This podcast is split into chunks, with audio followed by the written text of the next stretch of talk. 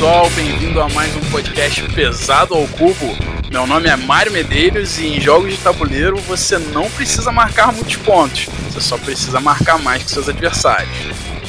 Fala pessoal, eu João Amaral, aqui no Reino de Gana, Zimbábue, quem tem vaca é rei.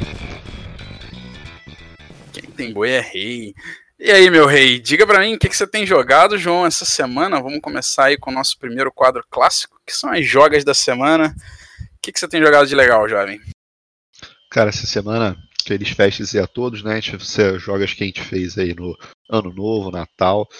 Tive pessoal que costuma jogar, teve bastante disponibilidade, então joguei bastante coisa. Vou tentar resumir, gente não se estender muito. Começando aqui, cara, um que brilhou, que foi uma joia escondida que você achou num leilão perdido. Aí, para mim, é o Winzy. Winzy da Shining Ming Dynasty. Inzi que escreve Y-I-N-Z-I. É um jogo de designs novos, só tem esse jogo. É o Rola e o Costa, que são dois designers portugueses. É um jogo que se passa na durante a dinastia Ming na China, 1300 aí a 1600, que é um, é um jogo que, de indústria. Né? Você vai produzir recursos, vai exportar esses recursos, mas ele tem duas coisas muito originais, principalmente a seleção de ação dele, que é por cartas. Mas quando você coloca uma carta no local para selecionar a ação, você também ganha trabalhadores que vão ser para outros locais de ação no mapa. Então é uma coisa bem original. Além de outra coisa muito interessante dele, de quando você vende um recurso, cara, para o mercado, esse recurso deixa de ser seu, né? apesar dele estar com a sua cor, ele só é um recurso da sua cor, que vai servir de input aí para as outras indústrias e tudo é, mais. Pois é, esse é um jogo bacana, é, que eu acho que deveria inclusive ficar aí no radar da galera que curte podcast, que está ouvindo podcast, porque se você gosta de jogos pesados, teu objetivo é tentar jogos pesados, esse com certeza é um jogo que deveria estar tá aí no teu no teu horizonte para você dar uma olhada, porque ele é pesado, ele é bem tenso, a partida é bem carregada, e mas é muito bom, cara. Incrivelmente bom o jogo. Saí da partida com uma sensação muito boa de satisfação ali do que eu vi do jogo. É isso aí, bem original no, no momento que a gente está vendo de muita coisa repetida, né? Além disso, cara, tive uma excelente experiência aí com Tricerion, tudo que, que temos disponível, né? All You Can Eat. Tive um, um amigo que, com, que pegou tudo dessa Deluxe Edition nova. Uh, que é, o Tricerion eu já tenho há algum tempo, joguei algumas partidas, é um jogo que eu adoro, muito provavelmente está no top 10 aí de todos os tempos para mim. Mas essa Deluxe nova, que foi o novo KS, saiu da HAL Academy e o Dawn of Technology, que eles colocam algumas dinâmicas novas no jogo. Para mim, melhorou aquilo que já era excelente. Agora você tem um pupilo, que é como se fosse um trabalhador que você coloca poderes especiais nele. Você também tem o Down of Technology que muda um pouco aquela parte dos shards que era um pouquinho é, diferente, até aumentava muito o tempo de jogo, aqueles Magician's Powers, que você tinha que ficar lendo o tempo todo e trocando. Esse, o Down of Technology, dá um, umas streamlines no, nessa parte e ficou bem interessante. Então, pô, excelente jogo, já tô caçando uma Collector's Edition aí com tudo que existe, porque realmente só tornou aquilo que era bom, tá excelente. Top 10, tá no teu top 10. Show. Com certeza, com certeza. Além disso, cara, tive uma sequência econômica muito boa. Introduzi um pessoal no Big Shoulders, que a gente fez, falamos a respeito já. O pessoal curtiu bastante, tá? Falaram, saíram com uma impressão do jogo muito boa. E na outra semana, na outra semana não, na mesma semana, consegui botar o Arkwright com também a mesma galera, quando eu falei do Big Shoulders, até no podcast a gente já tinha comentado, que eu falei assim, gente, vocês gostaram disso aqui, o, o Arkwright para mim é o próximo passo, é um jogo que eu considero mais pesado, considero mais difícil e eu considero melhor, melhor design de maneira geral, acho mais é, robusto. Aí tivemos o Arkwright que para mim é excelente. Principal diferença, acho que aí a gente já falou bastante no podcast, a comparação dos dois, mas o Arkwright, basicamente você vai produzir seus recursos nas indústrias e você vai determinar o valor deles. E isso vai determinar o quanto de apelo que você vai ter, que é o apelo comercial daquele produto. Então você vai saber se você vai conseguir vender seu produto, se você vai vender antes dos concorrentes, além de um monte de tecnologias que você pode desbloquear, mandar para navio para fora. tem bastante coisa e mesmo. Você falou que você jogou o Big Shoulders. Tua opinião sobre o Big Shoulders se mantém? Mudou alguma coisa? Gostou mais? Gostou menos? Cara, se mantém. Acho que assim, é um jogo que eu, que eu acho muito gostoso de jogar. Eu não tenho. É, eu não tenho nenhum problema em jogar Big Shoulders. Jogo. O pessoal me chamando, eu sento para jogar feliz e alegre. Só realmente aquela questão de entre os dois, eu acho que são jogos que têm um feeling muito parecido. Eu continuo preferindo o Arkwright, apesar de que eu acho que o Big Shoulders tem um papel muito bom para introduzir o pessoal na parte dos econômicos pesados. Ele tem um worker placement, que é uma mecânica já é, mais conhecida e que é a parte do jogo que para mim brilha. Apesar de alguns probleminhas aí no design que a gente já conversou, eu considero ainda um jogo muito interessante. Bacana, bacana. É, além disso, cara, tivemos aí uma partida de é, High Frontier, duas na verdade, partidas. duas partidas, joguei contigo, né? Então, esperar aí para você falar um pouco mais, mas continua sendo incrível High Frontier, cada vez mais chegando ali. Provavelmente os melhores jogos Bacana. que eu já joguei. E você, cara, conta pra mim o que, Bom, que teve. Aí, uh, um pouquinho antes da virada do ano novo, acho que foi dia 29, eu joguei o meu top 1 de todos os tempos, desde a primeira partida que eu joguei dele em 2008, ele se tornou meu top 1 e é meu top 1 até hoje, que é o Twilight Imperium, terceira edição do jogo, que eu ainda considero melhor do que a quarta. Experiência fantástica, purista, purista. como sempre, não, não tem nem o que falar, cara. Pra mim é o jogo mais épico que tem. Joguei no dia seguinte Rising Sun, que apesar de não ser um jogo pesado, não é um jogo que eu acho que se encaixa aqui no, no que a gente tenta falar do canal, mas é um jogo que eu particularmente gosto bastante. É o melhor sistema de combate que eu já vi em algum jogo. Você acha melhor que o do Gunhaven? Acho melhor que o do Gunhaven, cara. É o melhor sistema de combate, assim. Ele não é o melhor jogo, ele tá longe de ser um, um dos melhores jogos. Quer dizer, é um dos melhores jogos que eu joguei, mas não tá no top 5, top 10. Mas o sistema de combate dele é o mais maneiro que eu já vi. Eu gosto muito do combate dele, me diverte demais, cara. Me emerge demais, acho muito legal. Bom, além do Rising Sun, a gente jogou também, como você citou aí, dentre os pesadões, o High Frontier, e isso sim foi uma experiência maneira, cara. Eu já tinha jogado duas partidas dele anteriormente, mas as duas partidas que eu joguei antes foram completas foram com todas as regras. Então foi um negócio um pouco assustador e um pouco overwhelming, assim, para mim. Dessa vez a gente pegou, o João conseguiu uma cópia do jogo e a gente, não, vamos com calma, baby steps, vamos jogar uma partida do jogo básico pra gente sentir o fluxo de jogo e entender melhor o jogo para depois jogar avançada. Fizemos isso, a gente jogou duas partidas no mesmo dia. Primeira partida do jogo só base, cara, deu para entender muito melhor o jogo, deu para sacar qual, qual a pegada, o que, que você precisa fazer para pontuar, quais as op boas opções que o jogo te dá para você conseguir fazer jogadas sólidas. E isso melhorou muito a qualidade do jogo para mim. As duas primeiras partidas eu tinha ficado meio com o pé atrás, novamente por causa dessa característica dele de ter sido muito overwhelming. Depois a gente jogou uma partida avançada e a partida avançada foi muito mais tranquila do que tinham sido as duas primeiras que eu joguei. Eu acho que é necessário aí esse baby steps dele, você jogar a primeira vez no básico para você aprender o que, que, o jogo tem, entender o fluxo de jogo, absorver o jogo bem, para depois você jogar ele no avançado. Agora, tirando isso, um jogo que se demonstrou fenomenal no modo avançado. Muito bacana. A parte científica do jogo é muito imersiva, muito legal. A jogabilidade ela é complicada ainda, ela é difícil, mas ela é muito legal quando você pega o fluxo de jogo. Eu acho que exatamente, cara, o, eles acertaram o que eles estão querendo fazer aí no, na quarta edição, no High Frontier for All, né? Que a ideia do fio é, é fazer uma coisa bem modularzinha para você conseguir ir colocando, para você jogar o full depois. Que eu acreditei realmente, a gente jogou dessa maneira que você falou. Depois que a gente joga o avançado, percebe que, que o básico fica muito aquém, principalmente a questão da pontuação que é a pontuação do básico, uma pontuação bem básica, bem assim, sendo redundante. É, mas o, eu acho que é necessário porque o peso dele não é só de, de complexidade de decisões, que tem realmente bastante, mas ele tem muita quantidade de regra. Então, pelo que eu lembro de, de ação possível que você faz, eu não vou saber de cor, mas eu acho que são por volta de 10 ou 12 ações possíveis que você pode fazer. Então, além de andar com a sua nave, ter toda a dinâmica de andar com a nave. Então isso é uma coisa que, apesar de a gente ter um tempo aí de, de hobby e jogar outras coisas, é um jogo com certeza, como eu já falei, jogo mais pesado que eu já joguei, e entrando aí, provavelmente no hall dos meus jogos preferidos. Bacana, bacana. High Frontier aí, acho que foi o jogo da, dessa última vez, dessa última semana que a gente jogou.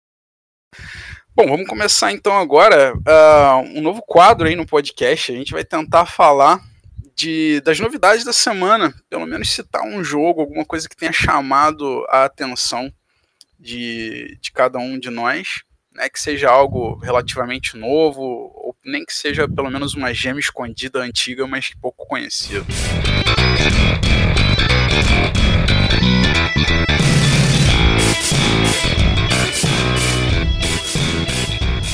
Para mim você, João, que você jogou aí recentemente que te chamou atenção, alguma coisa nova que tá para lançar ainda, que você não jogou, mas só viu regras e se interessou.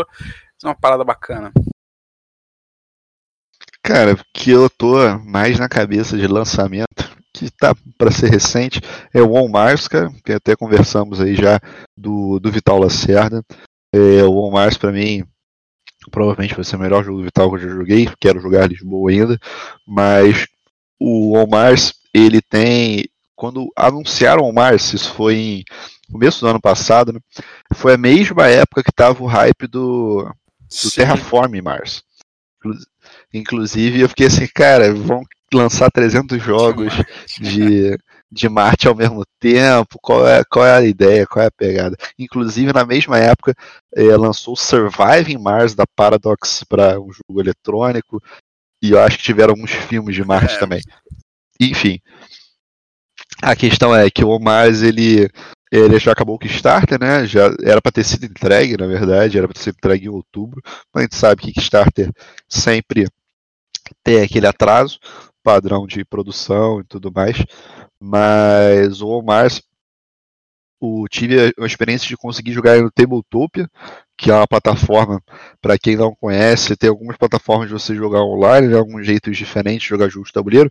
O Tabletopia é um que eu, eu acho mais interessante delas, que ele é um sandbox. Ele não trava as regras do jogo dentro da plataforma. Então você, é, você jogar errado, se você não souber a regra, isso é um downside, mas isso também acontece na realidade. Mas ele acaba que não te ajuda. Por exemplo, no Zimbábue a gente vai conversar que a gente jogou primeiro online, o Zimbábue online ele tem coisas que ele facilita. E a coisa que você não pode fazer, e, né, por exemplo. Exato. Então, assim, o On Mais, eu tive experiência no Tabletop que foi muito boa. Um amigo nosso, Marcos, é fissurado no On Mars, fez aí o, o KS já dele, me chamou para jogar. E, para minha surpresa, quando eu entrei na sala, tava o Vital Lacerda. Caralho. Então, a gente, a gente jogou aí uma partida com, com o Vital olhando a partida e perguntando questões do jogo. O Marcos jogou já tinha jogado algumas, muitas partidas, e ele, o Vital tava fazendo os tweaks de regra ainda, então assim, é um cara muito gente boa, muito aberto. Batemos um papo depois da partida, durante a partida mesmo, ele dando uns toques assim, pô, cara, a ideia minha estratégica é essa, nesse ponto, tal, o que, que vocês acharam? Achei bem interessante, o cara bastante aberto, interessante, com certeza foi feito bastante playtest desse jeito, o Tabletop ele fez com um monte de gente, fez com o pessoal lá em Portugal. Então, é um jogo que com certeza vai ser um jogo bem consistente que eu tô de olho, cara. E você, o que, que tem de novidade? Então, cara, essa semana, por acaso, eu tava zanzando no BGG. Aí naquela página inicial, né, vem as fotos mais curtidas da semana e eu vi uma foto que me remeteu ao Root. A aparência dela parece com a arte do Root.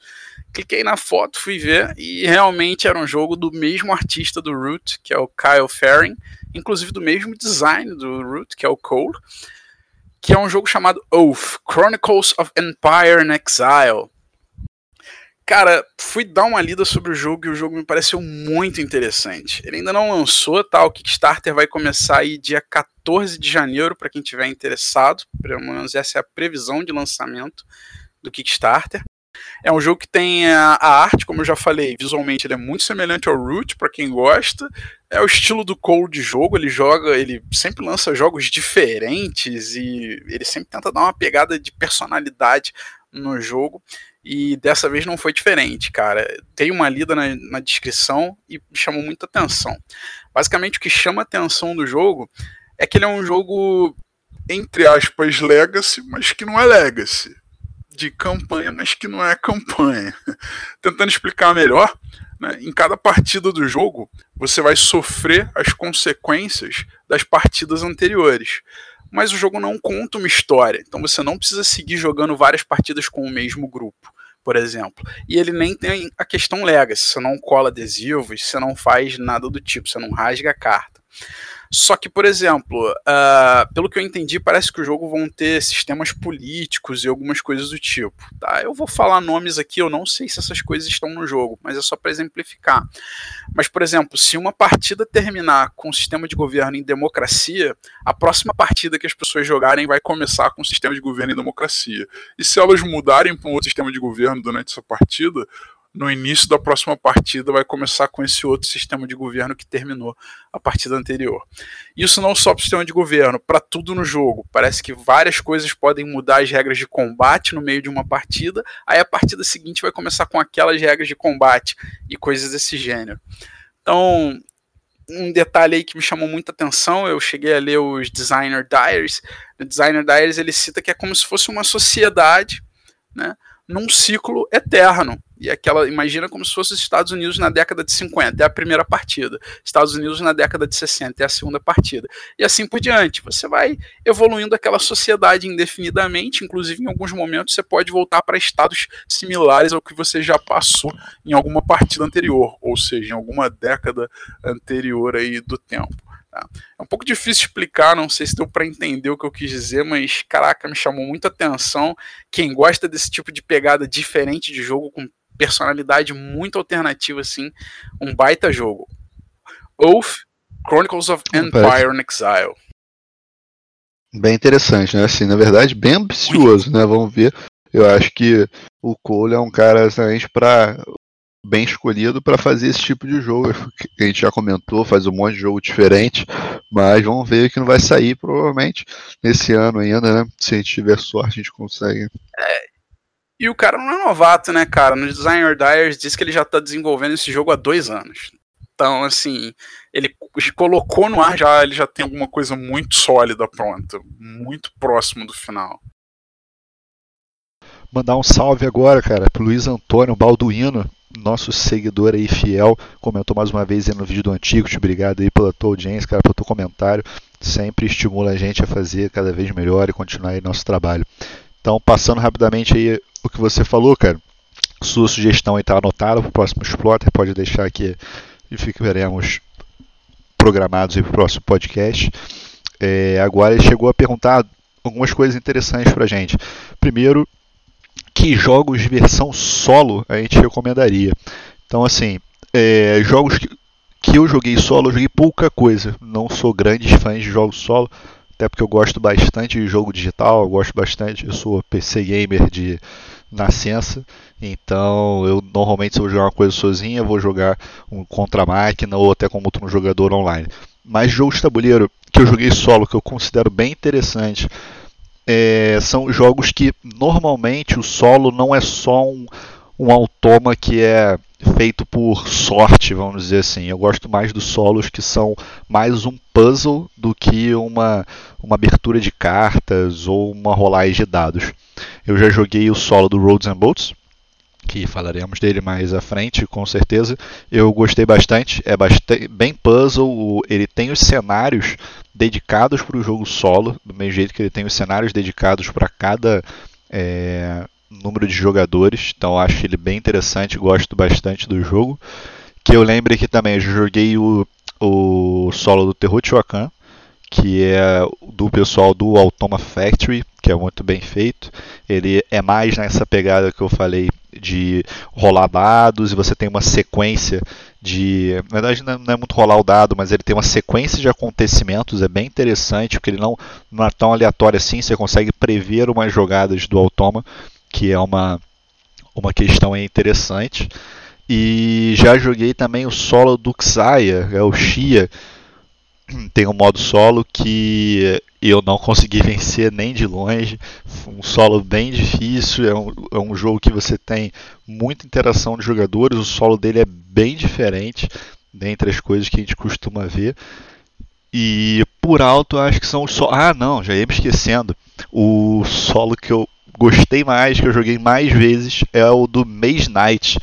Midnight é um jogo que eu acho sensacional. Eu vou dar até um, um spoiler aí, é meu jogo top 1 há muito tempo.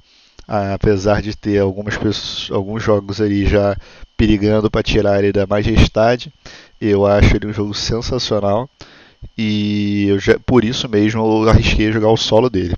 É um solo bem interessante, é um solo que você tem essa questão de ter algumas coisas programadas, mas tem a questão da rolagem de dado da mana e tem algumas coisas que variam bastante. É um solo bem difícil e o que eu acho assim, jogos cooperativos que eu quase não jogo, mas jogo solos, ele tem que trazer um desafio. Senão se você jogar um solo e ganhar a primeira vez, não tem como encerrando, joguei também Agrícola. Agrícola solo, que é aquele que você tem que fazer 50 pontos, depois 55, 60 e assim vai. O, a questão do Agrícola solo, a única parte que eu não gostei muito é que ele tira a parte do, do worker placement do jogo, que é a parte principal. Ele fica só um resource management, em que você tem que fazer cada vez melhor, mas é um excelente treino e uma coisa que eu sempre recomendo se você se o jogo tem um modo solo é, e você quer ensinar esse jogo para alguém, joga o modo solo, que aí você vai sentir a dinâmica de jogo, porque às vezes a regra você entende a regra, mas você não vê qual o fluxo da dinâmica, que é o melhor jeito de você explicar o jogo para alguém. Próximo jogo solo que com certeza vou jogar é o High Frontier, só que é uma algumas variantes solos enormes que eu não tive tempo para ler, mas está aí nos planos.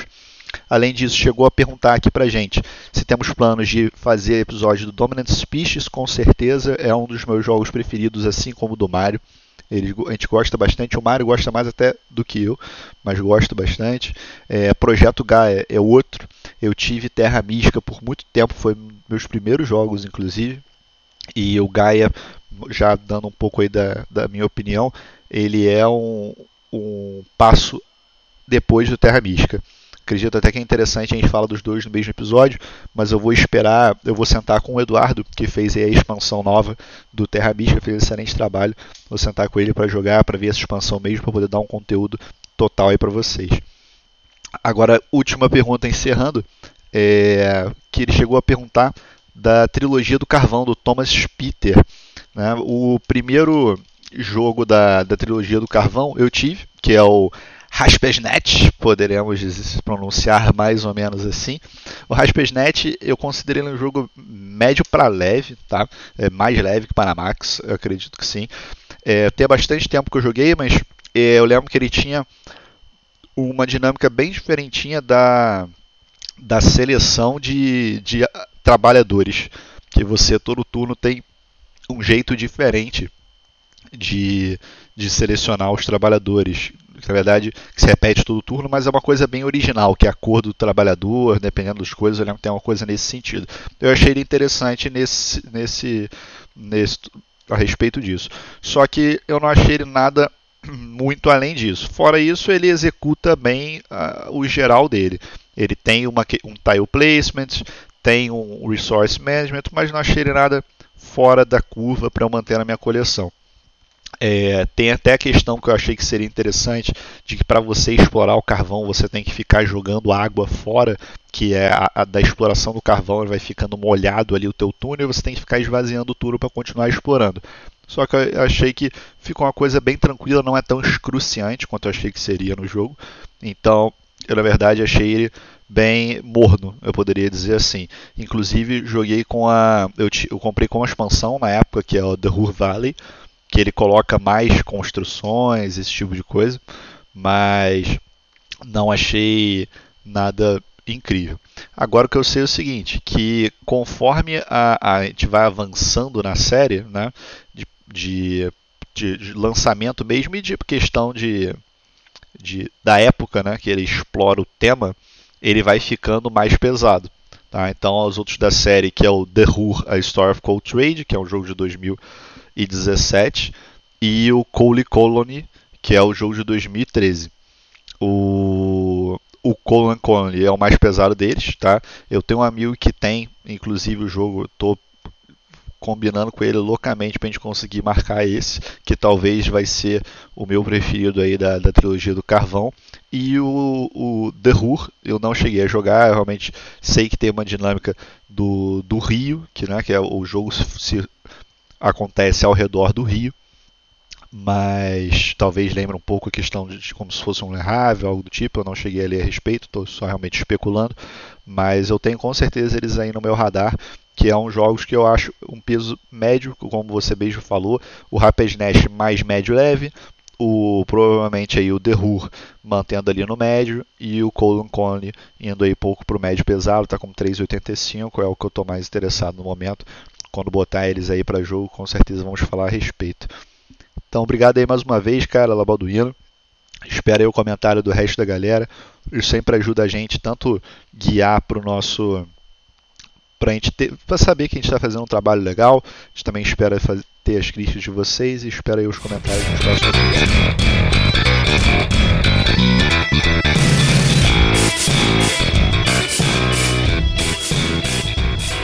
Bom, vamos lá então falar na, da nossa estrela do dia. A estrela do dia, como a gente está seguindo aí a linha Splotter, é o Great Zimbabwe. A gente começou no último podcast falando sobre o Antiquity. E como segundo da linha, a gente escolheu o Zimbabwe. Provavelmente a gente vai seguir os próximos depois, Roads and Boats, o Food Chain Magnet e o Indonesia. A gente ainda não sabe a ordem, mas o que, que a gente tem para falar do Great Zimbabwe? É isso aí, cara. Great Zimbabwe é da mesma dupla que a gente já conhece. É, é um jogo que foi o exploiter mais recente, eu acho, tirando o Duck que eu conheci. Em Great Zimbabwe, é, o, no Grande Zimbábue é um jogo sobre construir uma civilização baseada em trocas na África antiga. Zimbábue é um euro do tipo cru, né, cara? Daqueles tipo sem muita firula. Não tem muita regrinha, muita coisa. Nele, cada um dos jogadores é um líder de uma tribo que está tentando agradar os deuses, construindo monumentos, fazendo artesanato, coisas desse gênero. Ao longo do jogo, os jogadores eles vão descobrindo tecnologias, contratando é, especialistas, gerando materiais de melhor qualidade para fazer monumentos melhores, né, fazer melhores oferendas aos seus deuses. E para isso eles precisam criar e usar uma rede de recursos. É meio que um jogo de logística, onde um recurso depende de outro e você vai colocando recursos no mapa e no alcance daquele recurso e no alcance da sua tribo, para que a sua tribo consiga pegar aquele recurso para fazer os tais monumentos aí para os seus deuses. É isso aí, cara. O Zimbabwe está atualmente como 3,69 no BGG de peso. Eu acho que está compatível com o que ele é, não sei sua opinião. Compatível. Né? Não acho compatível. que está nem acima nem abaixo. Ele está com posição 161 no jogo de estratégia e 321 como jogo em geral. É uma posição bem interessante para um jogo que não é tão disponível, né? Tive uma dificuldade de conseguir minha cópia. É, e também para um jogo que, não, não entrando no mérito disso ser bom ou ruim, mas que tem uma arte que não chama a atenção, né, cara? Que a gente pode falar o que quiser, mas a gente escolhe o jogo pela capa às vezes. O Zimbabwe é um jogo com uma que não chama tanta atenção, nem a capa, nem os componentes. Se entrar nas imagens do BGG, ele não chama atenção e mesmo assim muito bem posicionado. Uhum. Ele tem, se a gente for passar pelas mecânicas, tem umas muitas mecânicas, mas para mim o principal dele é o Network Route Building, isso aí não, não tem dúvida. E ele tem ali uma questãozinha de tem um auction no começo do um leilão no começo do, do turno para definir a ordem de jogadores, mas basicamente é o que você falou, é um jogo logístico que é o, o Network Route Building, é a parte principal dele, né? É, eu acho que muito impactante nele também é o Variable Player Powers, porque é um, inclusive, é um Variable Player Powers diferente. Enquanto que na maioria dos jogos que tem essa mecânica, a gente começa diferente, né, dos nossos adversários, um jogador começa diferente do outro. Nesse não, todo mundo começa igual, mas conforme você vai escolhendo qual deus você quer agradar ou qual tipo de especialista você quer contratar, é aí que você começa a ficar diferente dos outros. A princípio, todos os deuses especialistas estão disponíveis para todo mundo. Aí, quando você escolhe o seu, você passa a ter um poder diferente do que os outros jogadores têm. Isso é bem bacana no jogo. É isso aí. Nessa pegada, cara, ele se lembra muito o. Ele se assemelha muito ao Antiquity, né? Que o Antiquity você vai escolher qual é a sua vitória no Zimbábue, você vai escolher qual é o seu poder, né? Ao longo do jogo. É, agora a respeito pô, de componentes, já falou um pouquinho aí por cima, mas os componentes deles são bem simples, eu diria assim, são componentes simplórios, são componentes de qualidade, tá? É, a qualidade não é indiscutível. Exatamente, o cardboard é bem é, uma gramatura legal, os componentes de madeira são bem, são bem pintados, são simples, são discos, são cubos, mas são bem feitos. Não tenho reclamações aí a, a componente do Zimbabwe. Bom, disponibilidade do jogo, como é que tá, João? Dificílimo de conseguir. Outro, eu consegui minha cópia recentemente, né? Acho que tem nem um mês, eu acreditaria que eu consegui minha cópia do Zimbabwe. O Zimbabwe ele lançou já tem um tempinho, é o lançamento dele a data de 2012 e ele não teve, até onde eu sei, reprint depois disso. Ou se teve, teve no máximo há muito tempo atrás. Então, um jogo com bastante dificuldade de conseguir. Eu até quando viajei para fora, estava tentando lá fora, mais barato que tinha era 200 dólares. Consegui por um leilão por sorte aqui, que também não foi barato mas é um jogo que aquilo que a gente conversou, né? A gente conseguiu jogar ele previamente online na Board Game Core, se não me engano, no o site. Então é aquele negócio, valia a pena investir, que era um jogo que parecia bem interessante. Justo. Bom, o manual do jogo, comparado com os outros manuais da Splotter, eu acho que ele é o mais bonitinho, para ser honesto, cara. O manual é bem bonito, bem agradável. O manual tem muito mais imagem do que todos os outros manuais da Splotter, tá? De referência para você saber o que, que, os componentes são, o que, que faz o que. E eu acho ele um pouco melhor escrito do que os outros manuais que eu li, tá? Ele é melhor com certeza do que o Antiquity, o manual do Antiquity, e é melhor também do que o manual do Indonesia, que foram os dois que eu pessoalmente li. Eu achei ele mais direto e com melhores exemplos e uma explicação um pouco mais detalhada do fluxo de jogo do que os outros. Você fica menos perdido nele. É, sim, com certeza. Acho, acho o manual dele claro. Como é um manual que fala muito de é, route building, né? E tem a, o pickup. Não é um pickup deliver, mas você tem a questão das rotas, então ele tem que ter muito exemplo né, para te mostrar o que, que você pode fazer, e acho que ele executa isso muito bem. O Zimbabwe, ele tem uma. Ele é mais simples em regra, eu acho que de que a gente vai falar, né, do, da Exploiter, mas ele consegue entregar muito bem, apesar dessa, diremos, alguma simplicidade. Falando um pouco do design gráfico dele, cara, eu acho que assim, eu não tenho é, reclamações a respeito do design gráfico em si. Eu acho que tudo que você precisa saber está claro para você ali. Então, as cartas, por exemplo, das tecnologias, ele aparece para você quantos pontos você ganha, quanto você tem que pagar, o recurso que você vai ter que ter, tudo isso. Inclusive, o teu, o teu player aid tem a sequência de jogo bem definida, tudo direitinho. Só aquela questão que a gente já sabe, exploiters não são bonitos, e o Zimbabwe não é uma exceção. O tabuleiro principal se parece muito com o tabuleiro do Food Chain, que é aquele tabuleiro é, quadradinho, os recursos meio feinhos, mas fora isso, é, ele tem um charme na arte que o, a moeda do jogo são boizinhos, que realmente são meeples boizinhos. É, as cartas dele, né, são muito bem diagramadas. Isso é uma coisa que eu achei bem bacana. Ela consegue dividir direitinho todas as informações que tem que ter, e algumas tem muitas informações, né? Como você falou aí, o custo, o tipo de recurso, a quantidade de pontos de vitória que ela te dá, a quantidade que ela te aumenta, os pré-requisitos dela, e mesmo assim tá tudo numa carta muito bem diagramada, assim que você olha de cara e você consegue pegar todas as informações. A diagramação dele é muito boa, muito boa. Eu acho que todas as informações são bem claras, apesar de algumas coisas não agradarem tanto. Também a arte das cartas é uma arte que me agrada. Até a parte do, dos especialistas, quando tem lá, por exemplo, a cerimônia da chuva, que você coloca água no mapa, o desenho é uma. É um, são pés como se estivessem realmente dançando, chacoalhezinho no pé. Então ele colocou, conseguiu colocar ali o tema dessa parte da cultura é, africana, bem interessante. Muito bacana. Bom, agora falar um pouco sobre o, o fluxo de jogo. Né? O Zimbabwe, como a gente falou, ele é um dos plotters mais simples que tem. Todo turno, basicamente, a gente vai começar fazendo um leilão para ver quem vai ser o primeiro a jogar naquela rodada, né, para definir a ordem do turno. O jogador que der mais vaquinhas vai ser o jogador inicial. uma das paradas bacanas desse leilão é que ao invés de, das pessoas pagarem para o banco, elas pagam em cima de uma cartinha, que são as cartinhas dos jogadores, né? Em cima de um tilezinho, na verdade. Que são os tiles dos outros jogadores e do próprio jogador.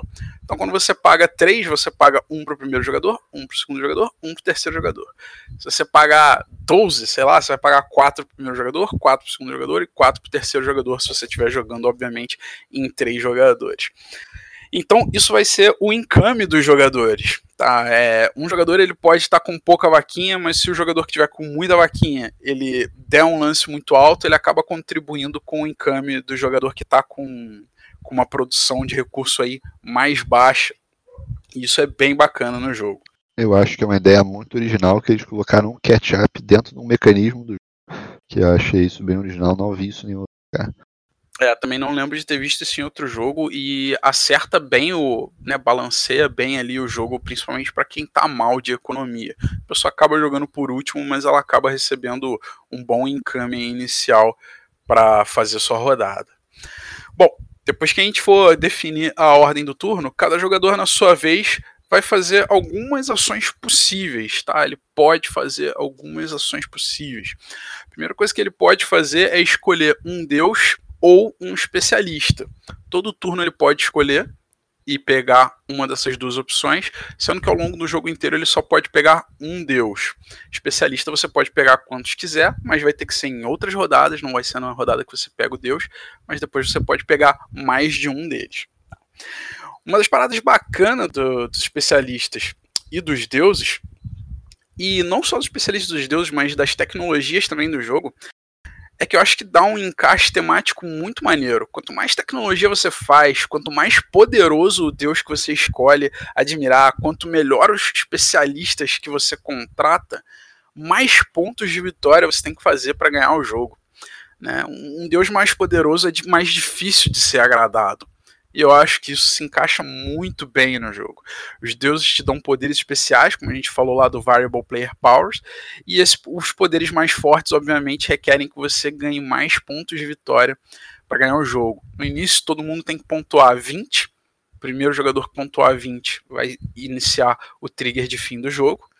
Mas se você, por exemplo, escolher um dos deuses, o deus mais poderoso do jogo, se eu não me engano, aumenta em 6. Você tem que marcar 26 pontos. E o deus mais fraquinho do jogo, ele inclusive reduz em 2 pontos o quanto você tem que fazer para ganhar. Isso é uma dinâmica bem bacana, né, João? Eu acho bem interessante, para mim é uma das coisas que ele mais brilha, que é muito original, né, cara? Não vi isso em nenhum outro jogo.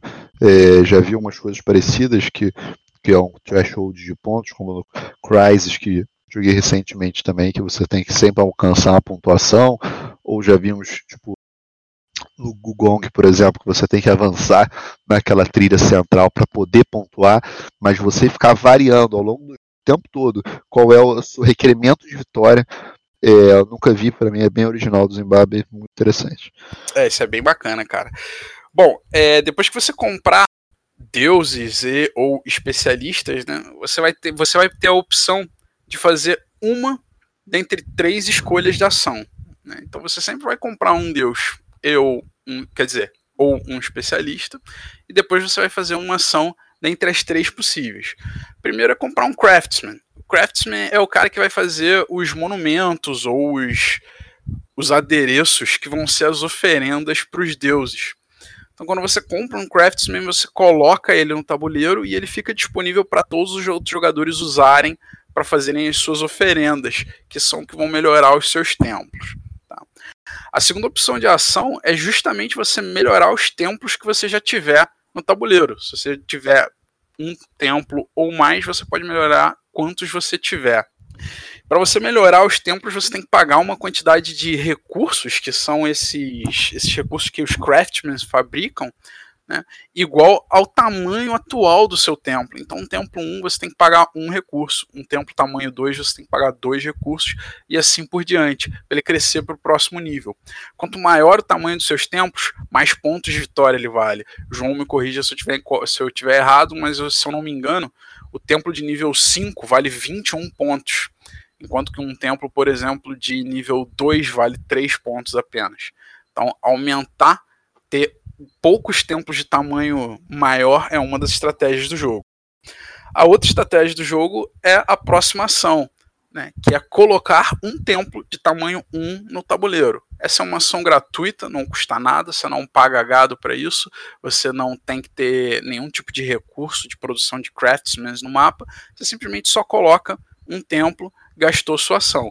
Que nas ações futuras você vai poder escolher a ação de evoluir seus templos para evoluir tantos quantos você tiver no tabuleiro e ganhar os pontos de vitória desses templos.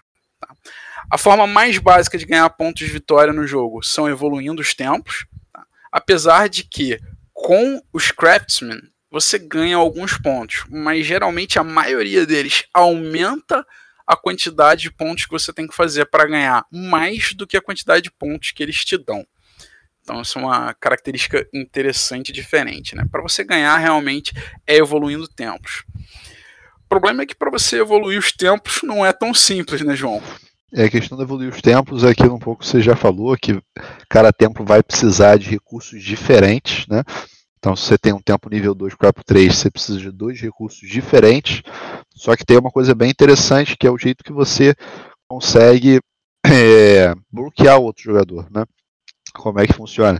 O, imagine que a gente tem quatro tipos de recursos no mapa, que é barro, madeira, marfim e diamante. Esses recursos, com exceção do diamante, eles vão produzir como se fossem dois níveis de, de produtos. Então, vamos começar com o mais simples, que é, é o barro. O barro, o, o, cara que vai usar o barro, ele produz potes de barro. E esses potes de barro vão poder ser usados para poder evoluir o templo. Se em algum momento do jogo alguém fizer o nível 2 do Craftsman de barro, que é como se fosse um pote de barro, mas mais bem desenhadinho, esse pote de barro primitivo ele não pode ser mais usado para subir nos templos. É como se é, eles não consideram aquilo o melhor produto para oferecer para os deuses mais, já que existe um produto melhor no mapa. Então é a principal parte de interação do jogador que você consegue bloquear a maquininha do outro jogador de ficar subindo nos tempos.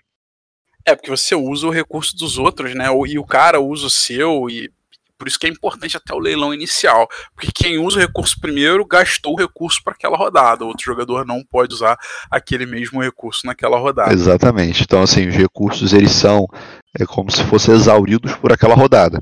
Então a importância da ordem de jogo é exatamente essa. Uma vez que alguém tenha usado aquele recurso primário, aquele recurso primário está indisponível para o resto do, do round. Bom, o jogo é as simple as that. Não tem muito mais nada para a gente explicar sobre ele. Tudo que a gente falou é o que você vai sentir jogando uma partida dele. Basicamente, leilão e fazer duas ações, que é escolher um deus e ou um especialista e depois uma das três ações disponíveis que a gente falou. Agora, como é que essa jogabilidade sente, né? Como é que é sentida essa jogabilidade para o jogador? É, para mim, cara, é, o Zimbábue é mega xadrezão. Ele é tem uma interação forte entre os jogadores, mas ele é uma programação de dois, três turnos na frente. É o jogo que ele acaba mais rápido de todos os jogos da Exploiter dos que eu joguei. Que ele você tem uma programação ali que é muito curtinha, mas realmente o mais importante dele é a interação dos jogadores, você conseguir ver se você consegue alcançar aquele recurso, ou você colocar um craftsman numa posição que ele sirva para você, mas não para outro jogador, para você conseguir fazer a melhor máquina, que acaba que nesse jogo vai ser isso. Quem conseguir fazer primeiro, porque é uma corrida, né? Sim, e eu acho que também é uma das paradas bem bacanas é a cor... não é exatamente uma corrida, né, mas a escolha dos deuses. A escolha dos deuses muda muito o jeito como cada jogador joga, tá? Dependendo do deus que você escolher, você vai ganhar poderes diferentes como a gente já tinha comentado, os especialistas também dão outros poderes diferentes, além de aumentar né, o teu threshold para vitória, mas eles fazem com que o teu estilo de jogo seja completamente diferente dos outros jogadores. Só para citar como exemplo, né, quando você faz um craftsman, você escolhe o preço do seu produto. Então você pode dizer que, por exemplo, cada vez que alguém usar o seu pote de barro, essa pessoa tem que te pagar três vaquinhas ou bois. E tem um craftsman, por exemplo, que faz com que você só pague um, não importe o preço que a pessoa coloque.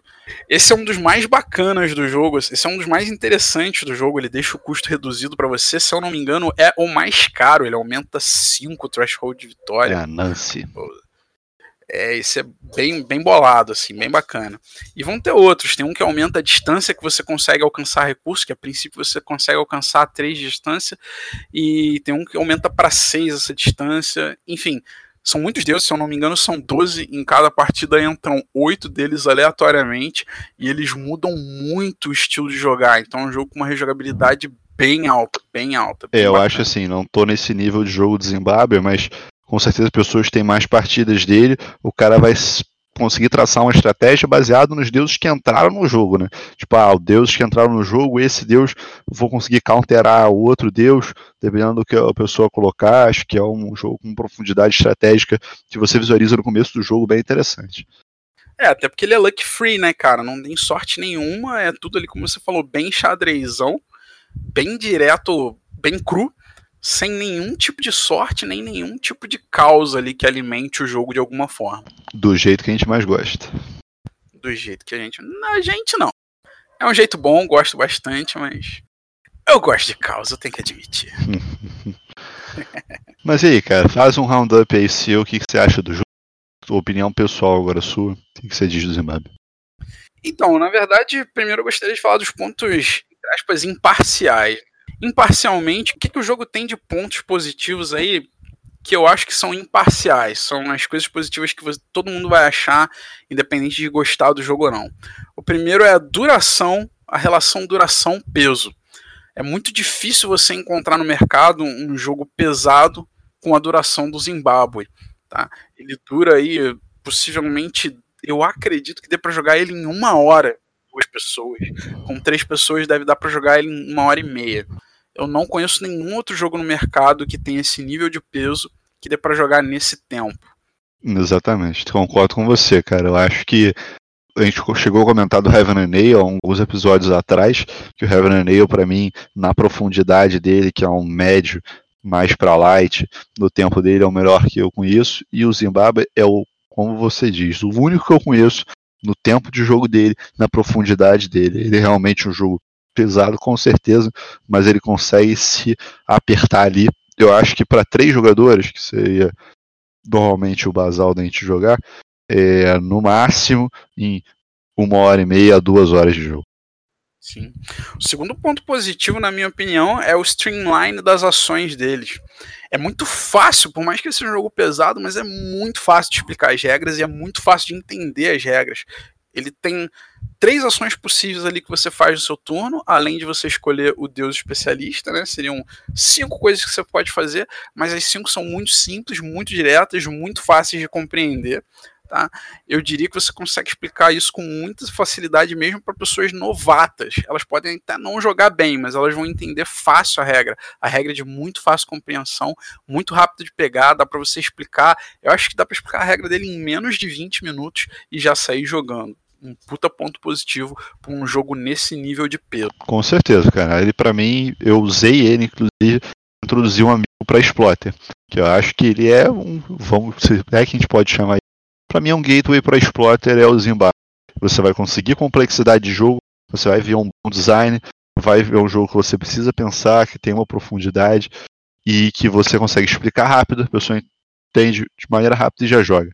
Então, acho que é uma excelente introdução para os jogos que a gente já sabe que os outros são bem longos. Tem algum outro ponto positivo aí que você queira citar? É, para mim, eu acho que um ponto a mais, se eu puder botar algum, cara, é a originalidade. Para mim, o Zimbabwe eu não conheço coisa que se pareça com ele. Poderia dizer assim, ah, o Founders of Gloomhaven tem um network building que pode lembrar um pouco o Zimbábue. Ok, mas o Zimbábue, primeiro que o Zimbábue veio antes, mas sem entrar nesse mérito, eu acho que o conjunto dele ele é muito original. Bem bacana, bem bacana. E ponto negativo, alguma coisa que você ache de forma genérica negativa, não opinião pessoal, mas algo tentar ser imparcial assim, mas que seja algo que você, geralmente as pessoas consideram negativos em jogos?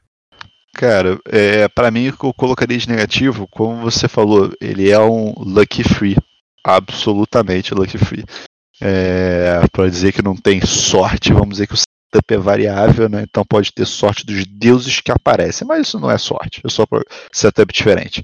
A questão é que eu acho que por ele ser lucky free, é, assim como outros exploiter, é muito difícil um novato ir bem na primeira partida em comparação aos jogadores experientes.